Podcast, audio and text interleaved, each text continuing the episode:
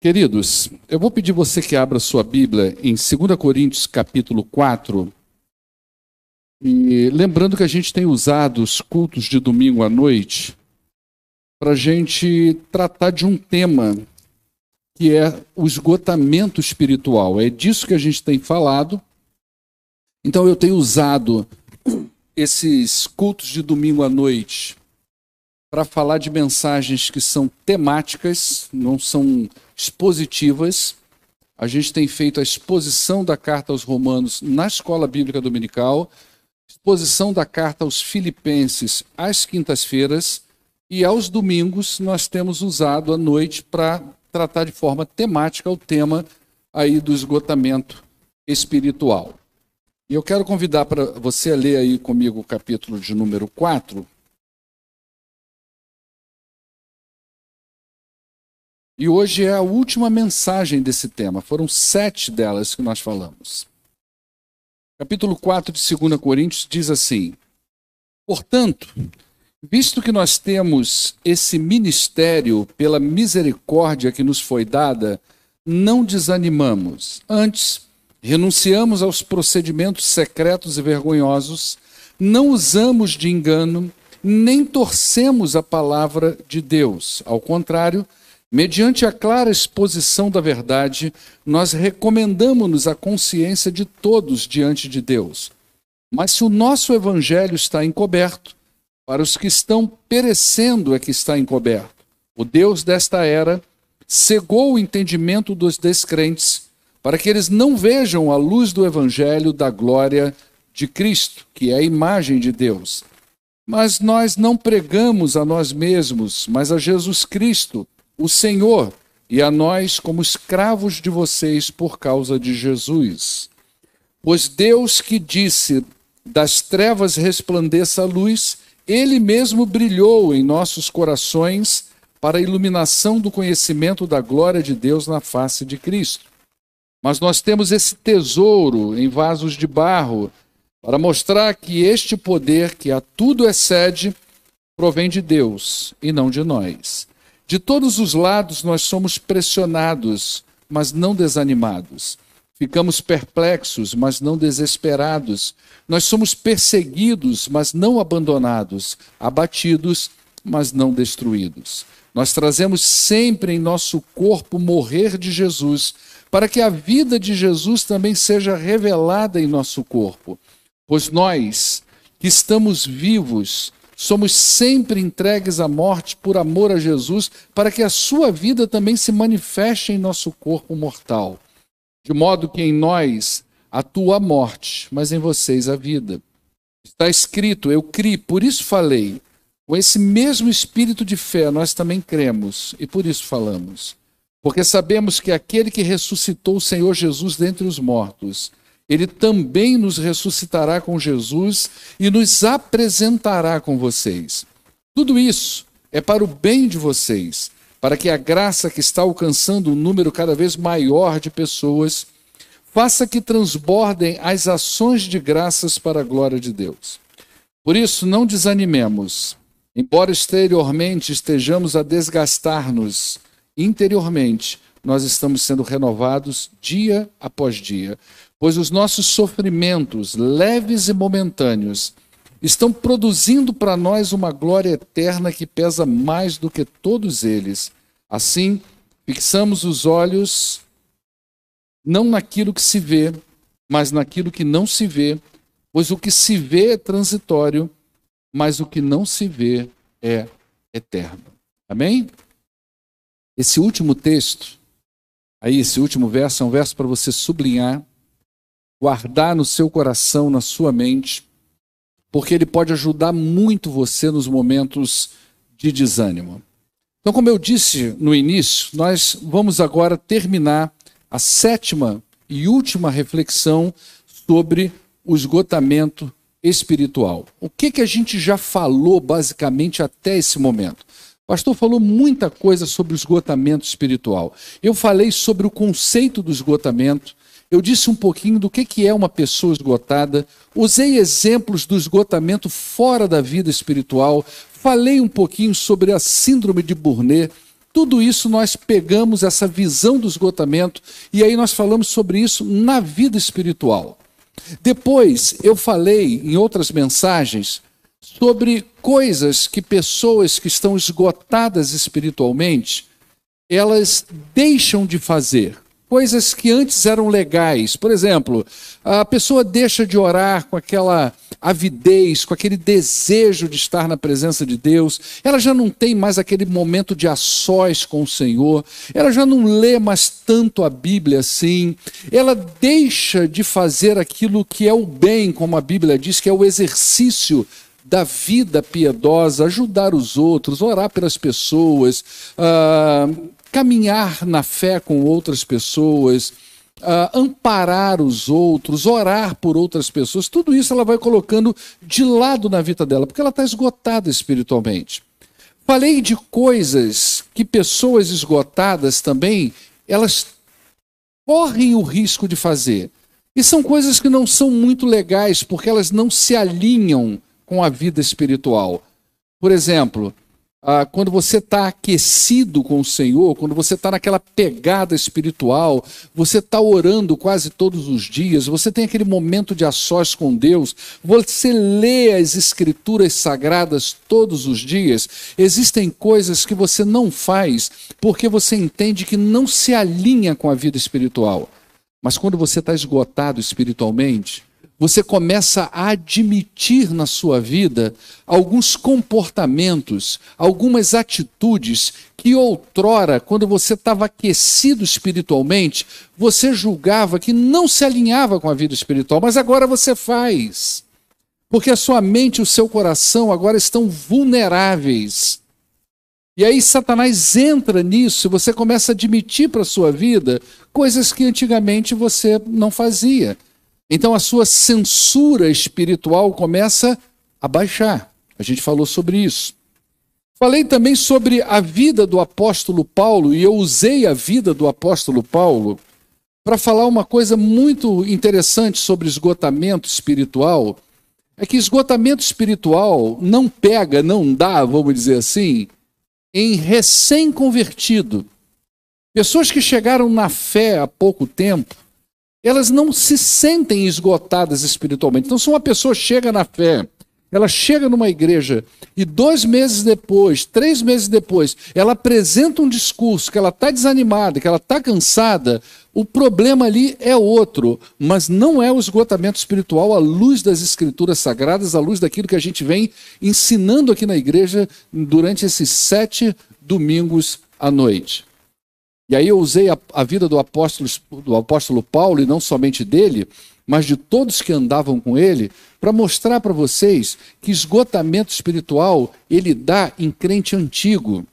Ele dá naquelas pessoas que convivem na fé cristã já há muito tempo.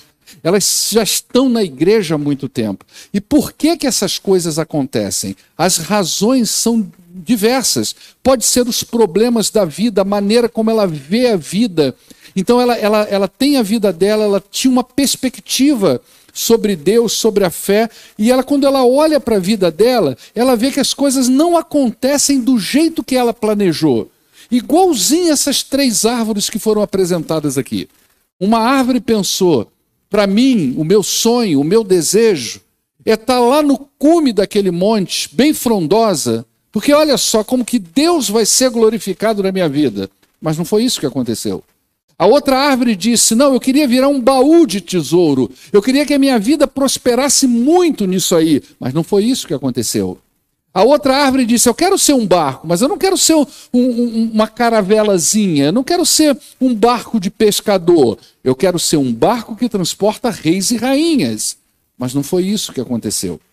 Então, as situações da vida, às vezes desalinhadas com a proposta bíblica, podem trazer frustrações na vida das pessoas. Outra razão pela qual as pessoas ficam desgastadas e esgotadas dentro da vida espiritual é a própria vivência dela na comunidade cristã. Ela tem uma pegada, às vezes, conflituosa na igreja. ela já se esbarrou com muitas pessoas, ela já teve conflito em várias áreas, ela já foi líder de várias coisas dentro da igreja, já ouviu muita coisa, já se decepcionou com muita coisa, já se frustrou muito dentro da vida espiritual. Então tem um momento que ela desanima. Ela criou expectativa sobre a vida das pessoas. Ela criou expectativa sobre esse lugar. Tem muita gente que chega na igreja, e isso é uma das coisas primeiras que nós tentamos desconstruir num novo convertido, quando ele, ele pede o batismo, quando ele vai para essa classe, é essa ideia de uma igreja perfeita. Isso não existe em lugar nenhum. É como aquela história daquela pessoa que estava dentro de uma igreja, ela sempre procurou uma igreja perfeita para ela, uma igreja perfeita, até o dia que ela encontrou essa igreja perfeita. Ela falou: opa, é aqui, essa igreja é perfeita. E no dia que ele colocou o pé dentro dessa igreja, essa igreja deixou de ser perfeita. Então não existe isso. Né? Então, às vezes, a própria expectativa que a gente cria com a comunidade cristã, e quando essas expectativas não, não atendem o que nós pensamos e esperamos dessa comunidade, nós podemos viver o esgotamento espiritual. Nos últimos três domingos, eu apliquei a falar sobre o papel dos pensamentos na nossa vida espiritual. E eu ah, venho trazendo justamente essa tese do quão poderoso é forma que você tem de interpretar a vida e como isso pode influenciar diretamente as suas emoções. Como que uma pessoa pode ter variáveis de humor durante o mesmo dia em função das formas como ela interpreta as coisas que ela ouve, as coisas que ela vê, as coisas que ela uh, idealiza, os eventos que acontecem em torno dela. A gente vai falar muito disso aqui hoje, como que o apóstolo Paulo interpretava os eventos em torno dele. Então, a maneira como as pessoas interpretam a vida, como que isso influencia diretamente nas suas emoções. Você pode estar experimentando um momento de prazer, um momento legal, um momento muito bom, você está alegre, você está feliz. De repente, um é uma, uma fala que você ouve. De repente é uma música que você escuta. De repente é uma imagem que você vê. E tudo muda no seu coração. E muita gente não sabe nem dizer de onde veio o tiro. Só sentiu-se bambo. Mas não sabe nem de onde veio. Como que os nossos pensamentos podem mudar? Só vou te dar um exemplo aqui. Eu, no início do meu ministério, é, a gente, quando está começando, já tem né, praticamente quase 20 anos de ministério pastoral. Nasci na igreja, sou rato de igreja. E aí, o que acontece? Quando você. Agora, você é um pastor de uma igreja, você está à frente do ministério pastoral, você, quando começa, você é inseguro. Né? Você é, não sabe se aquilo que você está dizendo realmente a comunidade está comprando, não é? Por isso que, e principalmente numa igreja batista, que o feedback, eu estava conversando, com, conversando com os irmãos aqui no nosso churrasco do pit stop sexta, quarta-feira, na casa do Vitor, né? Teve uma churrascada da Marane aqui, uma churrascada da boa lá e o nosso grupo estava lá na, na, na, comemoração, e eu falei para eles, vocês não... aí entramos nessa vibe de, de pregar igreja tradicional, igreja contemporânea, eu falei para eles, olha, pregar em igreja pentecostal, irmão, é, é filé. É muito bom pregar em igreja pentecostal. Porque o feedback da comunidade é incrível. Você dá um amém, o troço quase explode, irmão. Isso para o pregador é incrível. Eu me lembro que eu fui pregar numa igreja e ela tinha na placa o título de Batista, né? E eu fui achando que era uma igreja batista, realmente. Mas ela era batista, mas não era da convenção, era uma igreja batista renovada, né? E aí, quando eu comecei a ver lá os processos, foi muito interessante, porque na hora do dízimo tinha um pastor que veio da Universal que ungia a testa das pessoas. Na hora disso, tinha um pastor que veio da outra coisa. Né? E eu fui pregar. E eu escolhi aquela passagem de. Jo... Foi. Foi de Josué entrando em Canaã, que o, o rio. Meu Deus do céu! Como que era o feedback daquilo ali. Então, no início do meu ministério, era muito segurança. Então, eu pegava a palavra, você imagina como é que o processo de pensamento, de interpretação, influencia diretamente no coração da gente. Às vezes eu estava pregando, não é? e aí um irmão é, cochichava no ouvido do outro alguma coisa, igual você.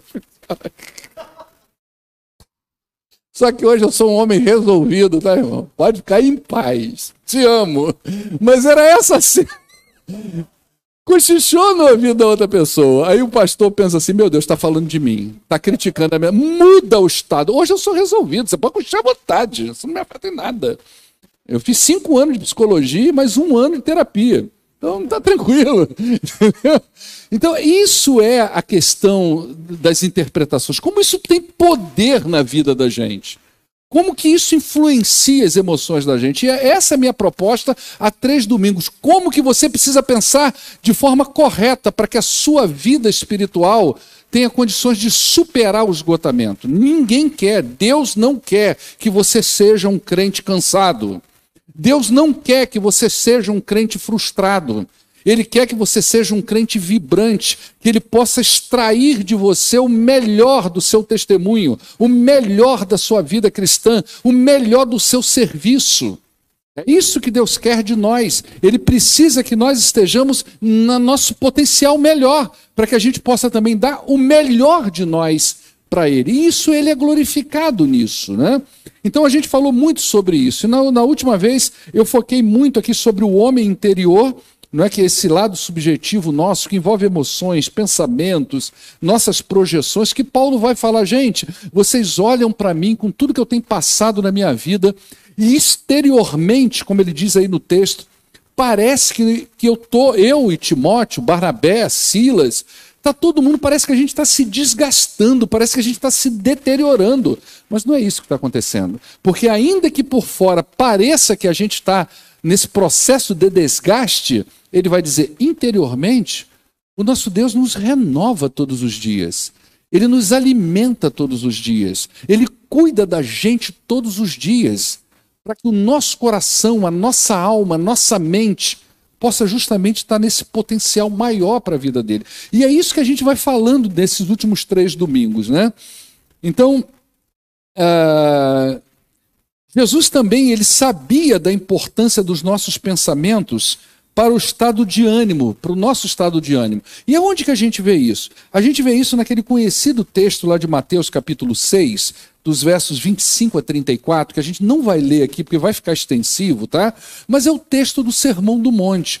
Olha como que Jesus trabalha a ideia do seu, dos, seus, dos seus discípulos. Ele precisava que esses homens eles pudessem estar libertos de algumas coisas para que eles pudessem ser o que eles foram. Eles precisavam estar libertos. E qual que era a, a, a, principal, ou melhor, as principais necessidades de um, de um, vamos dizer assim, de um sujeito comum do povo de Israel na época de Jesus? Você tem uma comunidade, você tem um povo que está sendo subjugado por um império maior, e esse império maior extrai desse povo seus, as suas coisas, o seu dinheiro e tudo mais. Então você já pode pensar que a pobreza era muito grande, não era igual hoje, que hoje você pode estar tá sem um cara no bolso. Você está duro. Não é? Mas você entra ali na Marisa, você sai com 12 prestações e três sacolas de roupa, não é? Mas você sai, você vai se vestir e se bobear, tu ainda sai com um empréstimo de lá. Então, a forma de você sair hoje é muito fácil. Você mesmo duro, você passar por uma pessoa que tem alguma coisa. Eu não preciso de dinheiro para comprar um carro zero. Hoje, quem é da década de 80 aí, sabe que as pessoas na década de 80, elas não trocavam. Quem tinha um carro do ano, a gente considerava que a pessoa era rica. E quem tinha um carro, como eu, que tinha uma Brasília velha, você tinha um carro. Hoje não é mais assim. Hoje você está com um carro. Você enjoou, você vai ali na concessionária, troca o carro e troca o financiamento também, que nunca acaba, meio não, irmão? Nunca acaba o financiamento. O carro, ele morre, mas o financiamento continua. Não é? Mas na época de Jesus não era assim. Na época de Jesus, vestir-se e comer eram necessidades fundamentais. E é por isso que Jesus vai dizer então lá em Mateus capítulo 6, gente, não se preocupem com o que vocês vão comer, ou beber, ou vestir-se. Porque essas coisas vão acontecer na vida de vocês como consequência de uma busca de vocês, de uma procura de vocês por aquilo que é realmente prioritário, por aquilo que é realmente necessário. Por isso ele vai dizer: busquem em primeiro lugar o reino de Deus e a sua justiça. E todas essas coisas que vocês julgam ser necessárias, que não são tão necessárias, vocês precisam delas. Né? Mas elas vão acontecer. Sabe por que, que elas vão acontecer? Porque o Deus de vocês, ele, ele conhece exatamente o que realmente é a sua necessidade.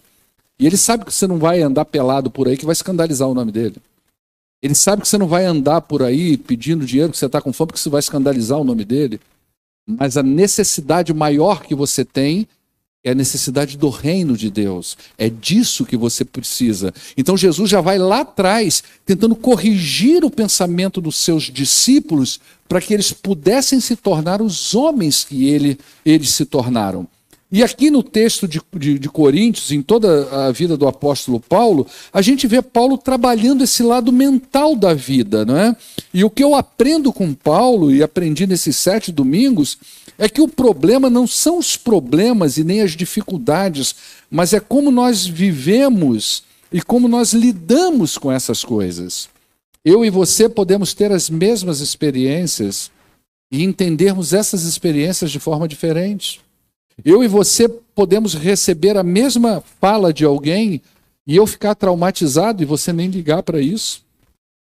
Eu e você podemos ver a mesma imagem, a mesma cena e nós darmos um significado, cada um diferente do outro, para a mesma imagem, para a mesma cena.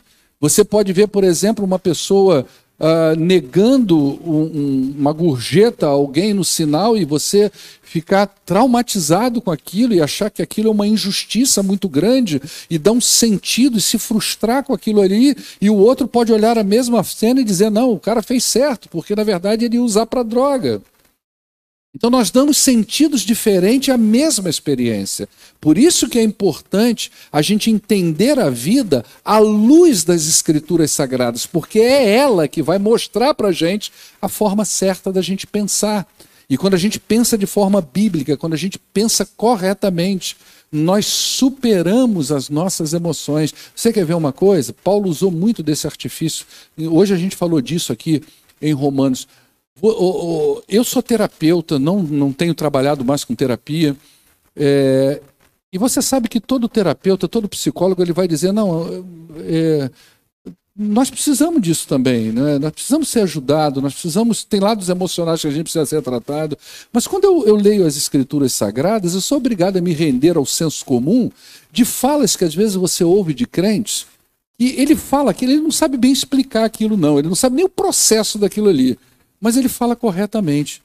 Quando a gente está em Cristo, a gente não precisa de, de, de, de, tratamento psicológico nenhum, porque a Bíblia já é terapêutica. E é. Eu vou dizer uma coisa para você: não tem nada mais terapêutico nessa vida do que a certeza da salvação.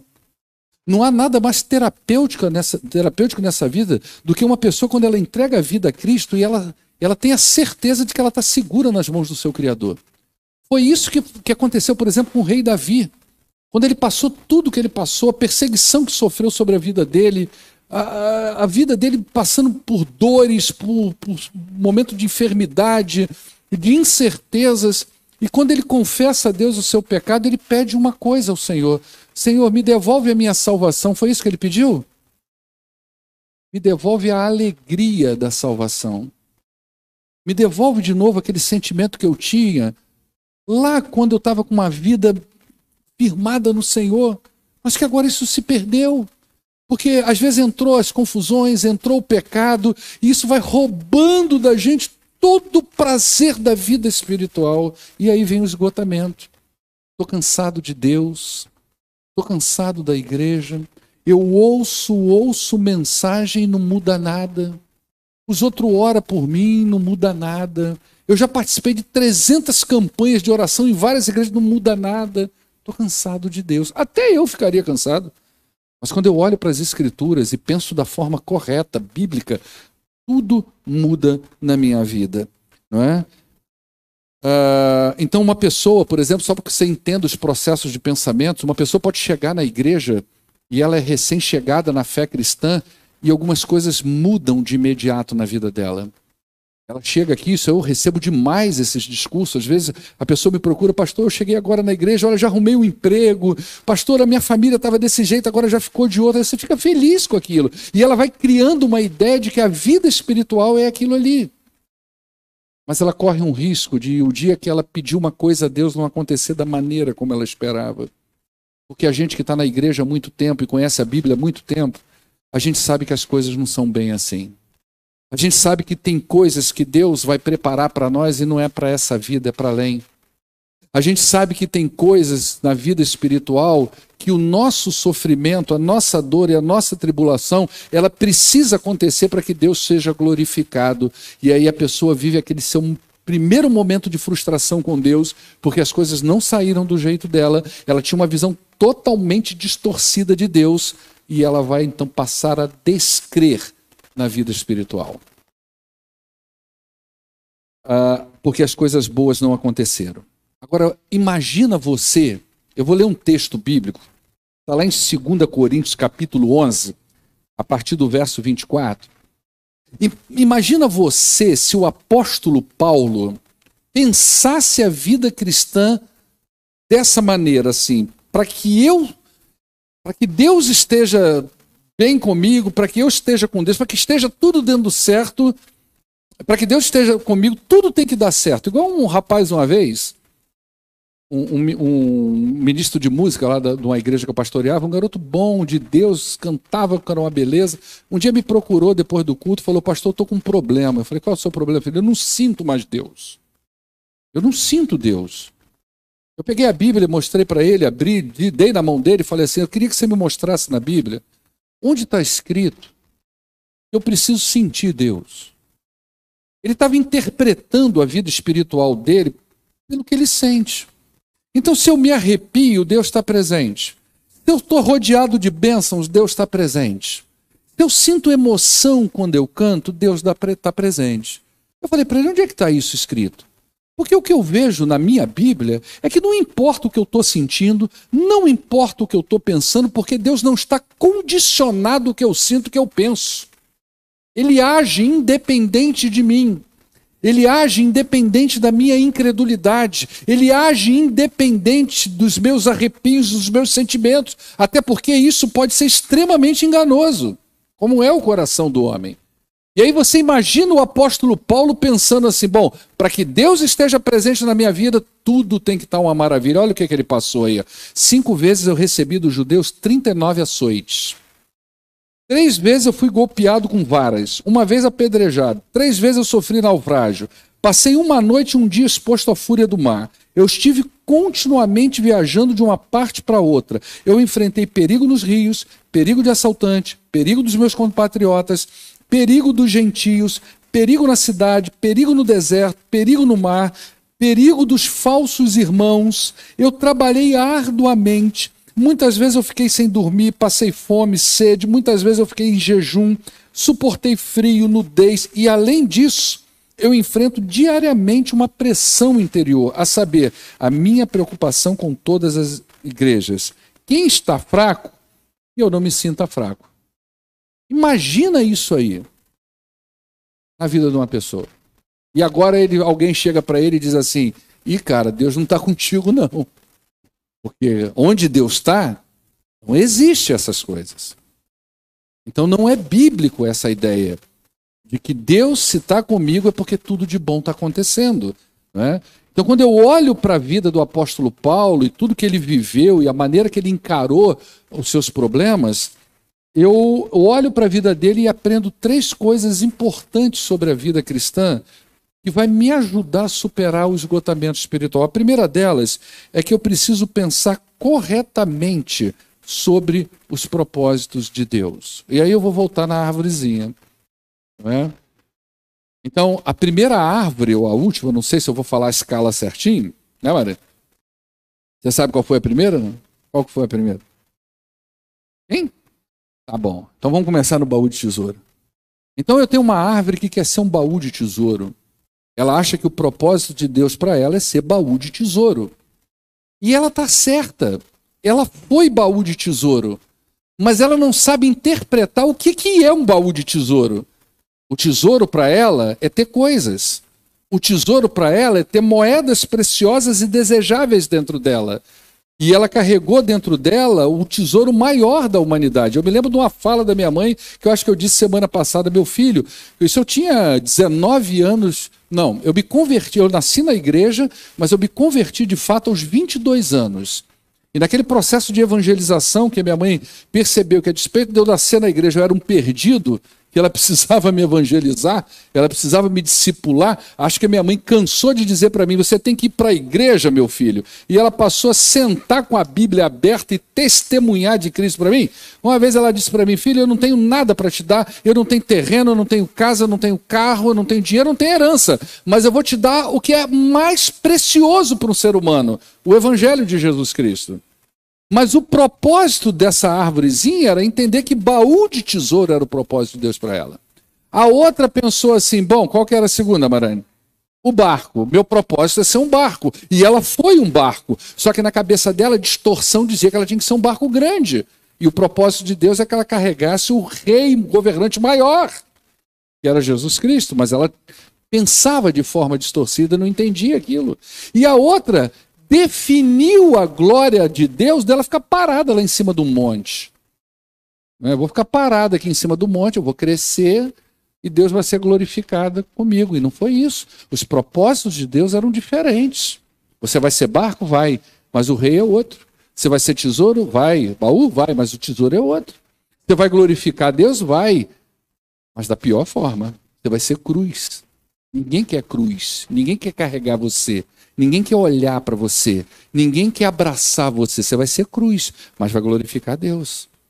Então eu preciso ter uma perspectiva correta do que, que é o propósito de Deus para minha vida. Então, quando eu olho a Bíblia, tem, tem textos na Bíblia e eles dizem para mim, eles confortam o meu coração com o propósito de Deus. Olha só, olha Jeremias 29, 11, que coisa maravilhosa. Eu sei muito bem os planos que eu tenho para você não é? Diz o Senhor. Planos de fazer você prosperar, de não causar dano, plano de dar esperança e futuro para você. Você gosta desse texto, amém ou não? Se fosse lá na igreja que eu fui pregar, estava explodindo. Amém ou não, irmão? Você gosta desse texto ou não gosta? Não é legal esse texto? Olha esse aqui, esse aqui você vai gostar, ó. Romanos 8, 28.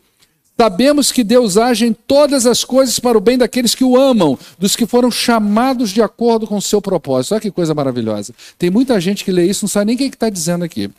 Esse bem aí, nós vamos estudar ele na exposição de Romanos. O que, que é o bem que está escrito aqui? Mas tudo bem, vamos entender no senso comum. É tudo de bom que acontece na minha vida, né? Todas as coisas. Quando você fala assim, sabemos que Deus age em todas as coisas bem daquele né, que o amam, você pensa logo em coisas boas. Deus age em tudo.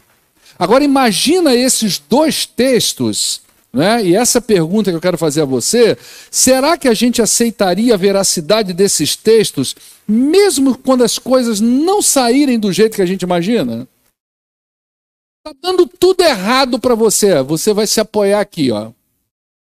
Está dando tudo errado para você. Você vai pegar Jeremias 29, 11. Será que a gente ia abraçar esses textos se a coisa não tivesse dando certo para nós? Então é importante a gente entender que a proposta de Deus para nós realmente é o nosso bem. Que a proposta de Deus para nós não é o nosso mal. E que ah, é importante para nós a gente tem uma visão correta sobre os planos de Deus e os propósitos de Deus para a vida da gente. Porque quando a gente pensa assim, Deus tem um propósito para nós, é sempre uma coisa boa. Hoje eu fiz uma pergunta aqui de manhã na escola bíblica dominical. Se você quiser responder, você pode responder. Quem estava aqui não vale, né? Quando que o apóstolo Paulo, na vida dele, a vida dele, é, vamos dizer assim, a doutrina da prosperidade se encaixava na vida do, do apóstolo Paulo. Estava tudo bem com ele. Estava tudo dando certo. Ele não tinha problema nenhum na vida dele. Ele podia ser um grande pregador da doutrina da prosperidade. Quando isso aconteceu na vida dele? Você sabe quando? Eu vou te dizer, quando ele não era convertido quando o nome dele não era Paulo, era Saulo de Tarso. Tudo dava certo na vida dele. Ele chega a dizer que ele teve que abrir mão de todos esses títulos, de todas essas regalias, para abraçar Cristo e o Evangelho. Então, Paulo só viveu a doutrina da prosperidade quando ele era, chamava Saulo. Depois que ele converteu, a vida dele foi outra. E ele precisou concentrar e focar sua cabeça para entender esses propósitos de Deus, mesmo quando a vida dele não estava uma vida muito boa, né? Então é importante a gente entender isso. A gente lá, lá em 2 Coríntios, eu vou, ler, eu vou ler uma sequência de textos que é dentro do texto que a gente leu, que é, é o capítulo 4, que são os versos 11, 7 e 15. Na sequência eu vou ler, olha só. Pois nós que estamos vivos, nós somos sempre entregues à morte por amor a Jesus, para que a sua vida também se manifeste em nosso corpo mortal. Mas nós temos esse tesouro em vasos de barro, para mostrar que este poder que a tudo excede provém de Deus e não de nós. Tudo isso é para o bem de vocês, para que a graça que está alcançando um número cada vez maior de pessoas faça que transbordem as ações de graças para a glória de Deus. O que que Paulo está dizendo aqui? Ele está dizendo que Deus não é Deus que é glorificado apenas quando a nossa vida está uma bênção. Não é só aí que Deus vai ser glorificado em você. Quando as coisas não estão dando certo para a sua vida, Deus também pode ser glorificado. Você vê que o sofrimento dele estava expandindo o evangelho, mais pessoas estavam estavam na graça. Você quer ver uma coisa? A gente está fazendo exposição de Filipenses aqui quinta-feira. Paulo escreveu a carta aos Filipenses. A, a, a, teoria mais aceita é que ele estava em Roma. Tem gente na literatura que vai dizer que ele estava em Éfeso, que estava em outros lugares. Mas, no geral, é Roma que se aceita que ele estava. E quando ele escreve essa igreja lá para essa carta lá para a igreja de Filipenses, ele faz um relato. Ele diz assim: vocês não sabem o que está acontecendo aqui. Quando o pessoal ficou sabendo que eu fui preso por amor a Cristo, os irmãos das igrejas aqui de Roma começaram a sair para pregar o evangelho. Eles se sentiram encorajados com a minha prisão. E mais do que isso, a guarda pretoriano, pretoriana, ela ficou assim: bom, esse cara não está preso porque é ladrão, esse cara não está preso porque matou alguém, ele está preso pela sua fé. Vocês acreditam que até a guarda pretoriana converteu? E lá no final da carta, ele vai dizer para a igreja de Filipe: os da casa de César vos saúdam. Você tem noção que Paulo escreveu a carta aos Filipenses algemado numa corrente a 45 centímetros, cada dia com um soldado? Ele não tinha para quem pregar, a igreja dele era a igreja de um só. Todo dia tinha um soldado visitante. E todo dia ele pregava o evangelho para um soldado visitante. E esses soldados visitantes foram se convertendo, que não tinha jeito, amarrado com o cara, vai ter que ouvir. Não tem jeito. Esses soldados foram se convertendo e o evangelho chegou em Roma em lugares que, se ele entrasse como um homem livre, talvez não chegasse lá o evangelho. A elite, a lugares realmente significativos da cidade romana, o evangelho entrou lá, porque o cara estava preso numa. Ele ficou dois anos numa, numa casa-prisão que ele alugou. Ele, ele teve esse direito, que é cidadão romano, alugou uma casa, prisão, ficou ali algemado. Em vez de ser tornozeleira eletrônica, o, o Paulo era raiz, preso raiz. Ele ficava algemado no guarda ali o dia inteiro. Você vê o que, que é? Você está em sofrimento? Acha que Deus te abandonou? Não. As coisas não estão dando certo para você. Você acha que Deus não te ama, não está contigo? Não pensa, isso é um pensamento distorcido. Pelo contrário, ele pode ser glorificado e você pode sentir também algum nível de ser usado por Deus na situação que você está. Então, Paulo está dizendo que Deus não é apenas glorificado quando a vida está uma benção, ele também é glorificado quando a nossa, a nossa vida, na nossa visão, as coisas não parecem tão razoáveis. Então, para Paulo, nada acontecia por acaso. Mesmo aqueles momentos difíceis não eram momentos sem sentido e nem também tinham sentido negativo, não é? Deus, por vezes, ele permite que os seus filhos passem por situações difíceis para mostrar para o mundo que a força e a glória vêm dele e não da gente. Não é a nossa força que tem que aparecer. Você já ouviu falar no conceito de resiliência? Quantos aqui já ouviram falar isso? Levanta a mão aí para eu saber. Aí, algumas pessoas já. Né? A, a, resiliência é um conceito que ela nem sempre vem do contexto da, da, da psicologia e, e nem mesmo do sistema social, mas ela vem da física. É quando você pega uma mola e achata, e depois você solta. Essa capacidade que a mola tem de ser achatada, e quando você solta ela se reconfigurar, é daí que vem muito da ideia do que é uma pessoa resiliente. E eu vou dizer para você uma coisa. Quando a gente lê a Bíblia, a gente vê que a verdadeira resiliência só existe em Cristo. Porque a gente não tem poder para nada. É Ele que sustenta a gente, é Ele que levanta a gente, é Ele que ampara a gente, é Ele que, que dá esse up, é Ele que reconfigura a nossa vida para que a gente seja essa pessoa que Ele precisa que a gente seja. Vou te contar a história do peixe, rapidinho para a gente terminar.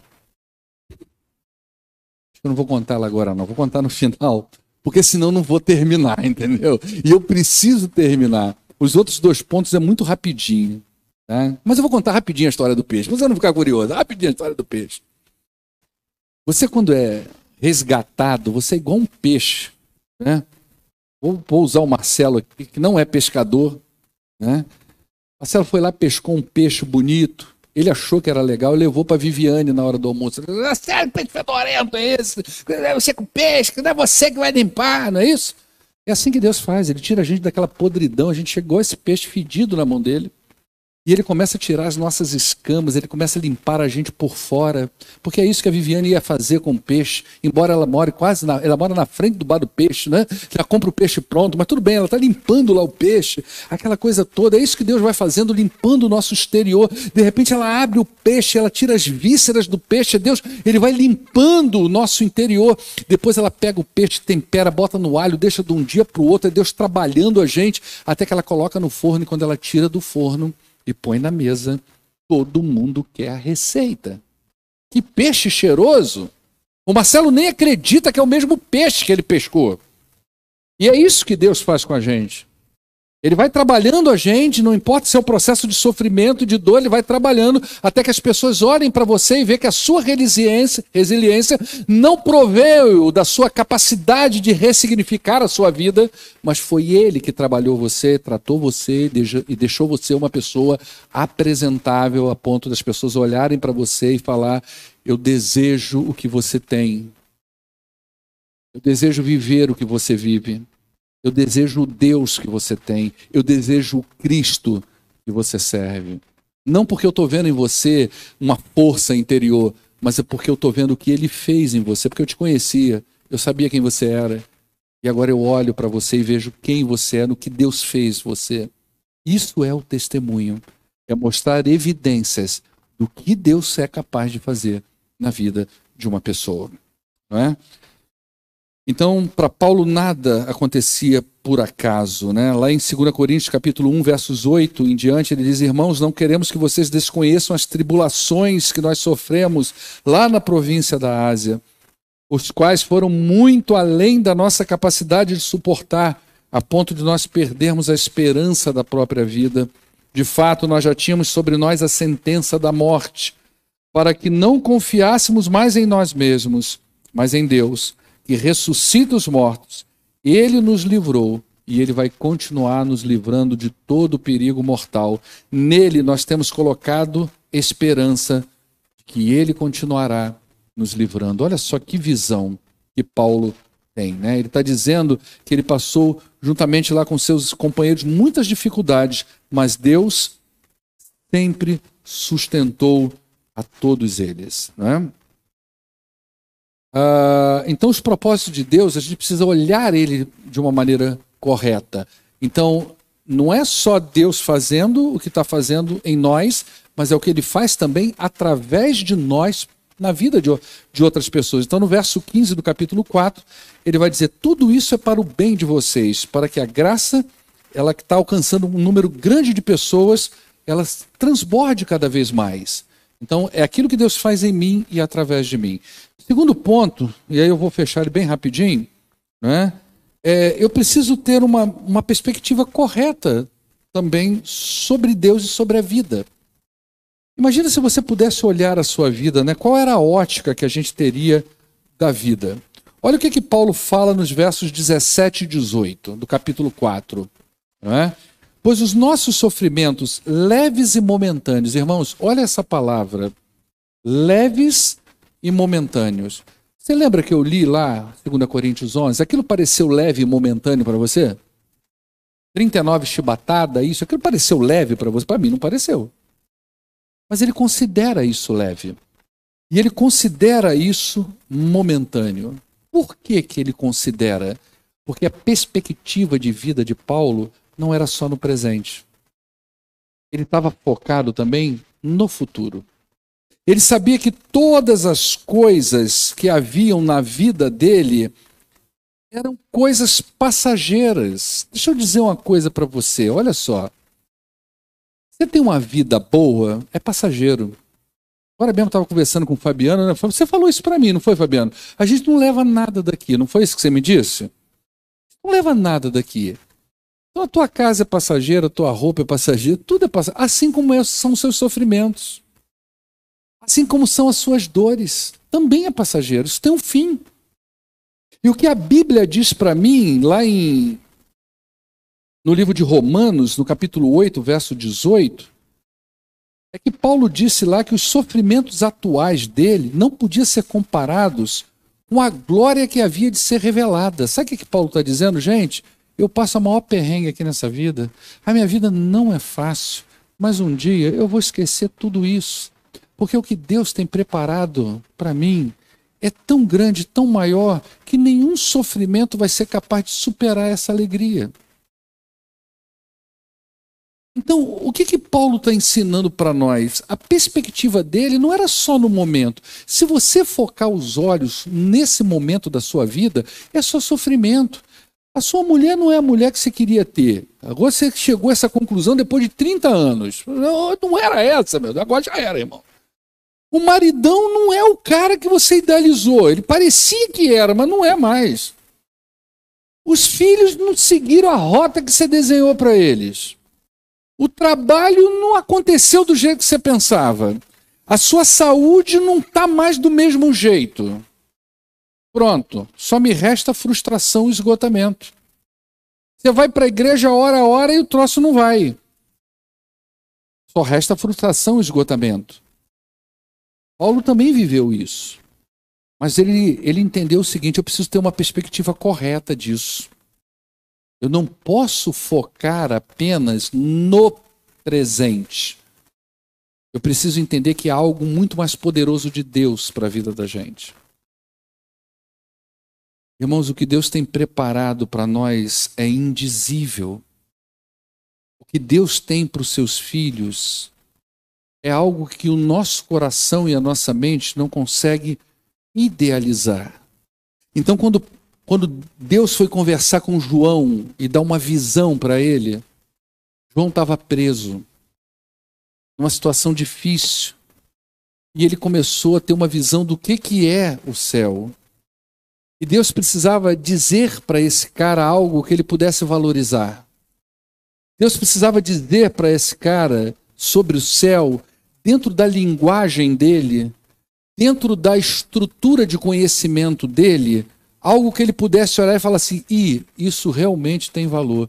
Então ele diz: de ruas de ouro, de, lugares brilhantes, de, de janelas, pedras de safira para todo lado porque isso tinha valor. Porque se Deus chegasse para João e dissesse assim: João, vem cá que eu vou te dizer o que é o céu, ele não ia entender aquilo.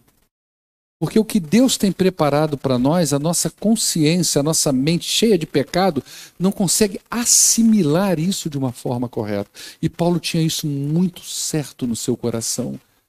Por isso ele viveu o que viveu, por isso que ele sofreu da maneira que ele sofreu, porque os olhos dele né, a mente dele tinha uma perspectiva correta sobre Deus. E por último, então eu preciso ter uma perspectiva correta sobre os propósitos de Deus, sobre Deus e eu preciso manter o foco certo, né? Então, quando você entende a forma correta, de forma correta os propósitos de Deus e consegue ver a vida pela perspectiva correta, o resultado é uma vida focada em resultados que Deus dá. Por isso que ele vai dizer esse célebre texto aí, gente, fixemos os nossos olhos não naquilo que se vê, mas naquilo que não se vê.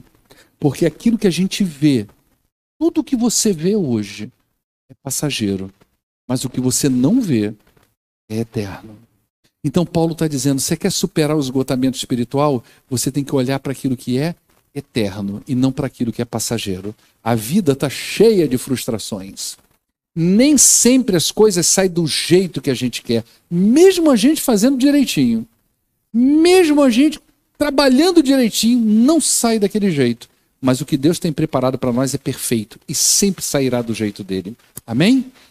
Eu quero concluir dizendo o seguinte para você: se eu pudesse resumir a causa do esgotamento espiritual, eu diria para você o seguinte: esgotamento espiritual é o resultado de não se pensar de forma bíblica os assuntos da vida. Vou repetir para você. Por que, que o crente frustra? Por que, que o crente se desgasta? Por que, que ele entra no esgotamento espiritual? Porque o esgotamento espiritual é o resultado de não pensar de forma bíblica os assuntos da vida. Se você pensar a vida biblicamente, você vai superar qualquer dificuldade de cansaço espiritual. Então, qualquer crente, se ele quiser vencer o esgotamento, ele vai ter que pensar de forma bíblica. Ele vai ter que treinar os pensamentos para desenvolver nele a mente de Cristo. E aí, para a gente encerrar, eu vou pedir o Helder para colocar Colossenses capítulo 3. E nós vamos ler do verso 1 ao 3, só para a gente encerrar. Portanto, já que vocês ressuscitaram com Cristo, ele está falando para crente. Procurem as coisas que são lá do alto, onde Cristo está sentado à direita de Deus. Mantenham o pensamento de vocês nas coisas que são do alto e não nas coisas que são terrenas, pois vocês morreram e agora a vida de vocês está escondida com Cristo em Deus. Olha que coisa fantástica! Como que os autores bíblicos principalmente do Novo Testamento, que é o que a gente tem mais falado aqui nessa igreja, como que eles trabalharam seus processos cognitivos e mentais para suportarem os problemas da vida e se manterem fiéis e firmes diante de Deus e poder dar o seu melhor, tanto da sua mente, quanto das suas emoções, quanto do seu próprio corpo físico, seus esforços físicos, para servir ao Senhor e o reino do Cristo. Que Deus abençoe a sua vida e que você também seja renovado, como Paulo foi todos os dias, pela boa palavra do Senhor e pelo Espírito do nosso Deus. Amém? Vamos ficar de pé então. Nós vamos orar. Presta atenção. Eu vou orar. Mas eu quero orar por você. Eu não vou pedir que você se mova do seu lugar, eu não vou pedir que você venha aqui, nada disso. A última coisa que eu quero nessa vida é botar você aqui na frente de todo mundo, não é nada disso. Mas se você se identificou com o que a gente falou aqui hoje, se por acaso você tem vivido esse esgotamento espiritual, Seja lá o nível que ele for. Às vezes você está no meio, às vezes você está lá em cima, às vezes está no início. Eu quero orar com você. Eu quero me colocar junto com você. Eu quero me colocar ao seu lado simbolicamente. Para nós dois juntos podermos falar sobre você com Deus. Então, eu não vou pedir que você venha aqui na frente, nada disso, mas eu preciso saber se você quer que eu ore por você. Então, se você quer que eu ore pela sua vida, eu interceda junto com você pela sua vida, é só você fazer um sinal assim com a sua mão. Eu vou entender que eu devo interceder. Graças a Deus, pode baixar aqui embaixo. Tem mais? Ali em cima também pode baixar. Ali também, aqui já vi. Aqui atrás, tem mais? Aqui na frente, lá atrás, lá em cima, no fundo também já vi. Eu vou me unir a vocês, tá? A gente, sem sair do lugar, sem mencionar nome, eu vou me unir a vocês para que a gente interceda ao nosso Deus. Então vem comigo. Pai, nós nos colocamos na tua presença nessa hora. Nós nos unimos ao Senhor. Nós reconhecemos aqui nesta hora que somos pecadores, que somos falhos, que somos fracos e que nós dependemos do Senhor. Nós não temos forças. Nós não sabemos, ó oh Deus, superar qualquer desafio. Alguns nós superamos, alguns nós vencemos, mas aquele que precisa ser vencido, nós não conseguimos. Então, ó oh Deus, junto com todos esses irmãos que levantaram as suas mãos, eu clamo junto com eles para que o Senhor tenha misericórdia de nós e nos conceda força espiritual. Que o Senhor nos renove interiormente. Que o Senhor ressuscite em nós aquela chama do Evangelho, aquele desejo que nós tínhamos pelo Senhor, aquele desejo de orar, aquela força para a gente rejeitar o pecado para nós nos voltarmos para o Senhor de todo o coração, de toda a alma, de toda a mente. Ó Deus, em nome do poderoso Jesus, reveste a nossa vida de poder, Senhor, de superação vinda do Senhor. E tudo isso nós pedimos não é porque nós merecemos, não é porque somos melhores do que alguém ou porque queremos nos sentir melhores do que alguém mas é porque nós queremos que as pessoas vejam em nós como o Senhor ajuda o fraco e o cansado, como o Senhor traz à vida aquele que se sente morto, como o Senhor restaura, como o Senhor perdoa o pecador, como o Senhor cura, como o Senhor santifica. E tudo isso, ó Deus, vai redundar em glória para o teu nome. E é isso que nós queremos. Por isso nós oramos em nome daquele que vive e reina para todo sempre. Em nome do poderoso Jesus Cristo é que nós oramos. Amém.